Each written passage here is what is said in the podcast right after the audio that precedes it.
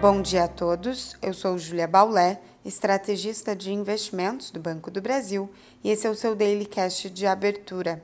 Hoje é terça-feira, dia 20 de julho de 2021, e as bolsas no exterior seguem majoritariamente em alta moderada nesta manhã, após as fortes quedas ontem.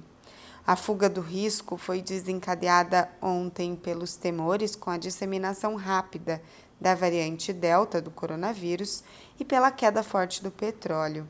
Em relação à variante Delta, o tema ainda reserva preocupação, dado que países com vacinação bastante avançada têm enfrentado aumento de casos pela variante. Isso tem sido observado nos Estados Unidos e na França, por exemplo, que declarou enfrentar a quarta onda da doença. Lembrando que a variante já está presente em mais de 100 países. Ainda assim, algum alívio é observado após a correção da informação vinda do Reino Unido. Ontem, equivocadamente, foi afirmado que houve aumento em 60% dos casos de pessoas vacinadas com a segunda dose pela variante Delta. A correção da informação foi feita, retificando que a estatística tinha referência a pessoas que não se vacinaram.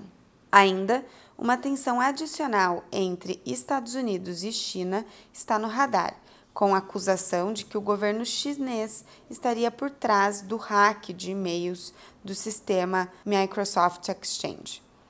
Em relação ao calendário de balanços corporativos, nos Estados Unidos, a Netflix é a maior expectativa para hoje, enquanto no Brasil a temporada começa com Neoenergia depois do fechamento dos mercados. Falando dos mercados locais, a aversão ao risco ontem nos mercados internacionais fez os investidores venderem seus ativos de risco e buscarem ativos de proteção.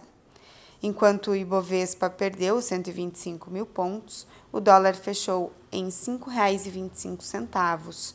Já a curva de juros cedeu na perspectiva de desaceleração da atividade. Hoje, uma melhora externa pode trazer alívio para os mercados locais diante de uma agenda esvaziada no Brasil.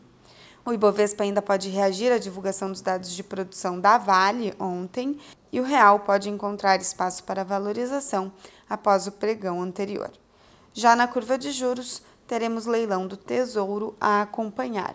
Lembrando que o ambiente externo, apesar de positivo no momento, é de cautela e instabilidade, podendo se alterar rapidamente.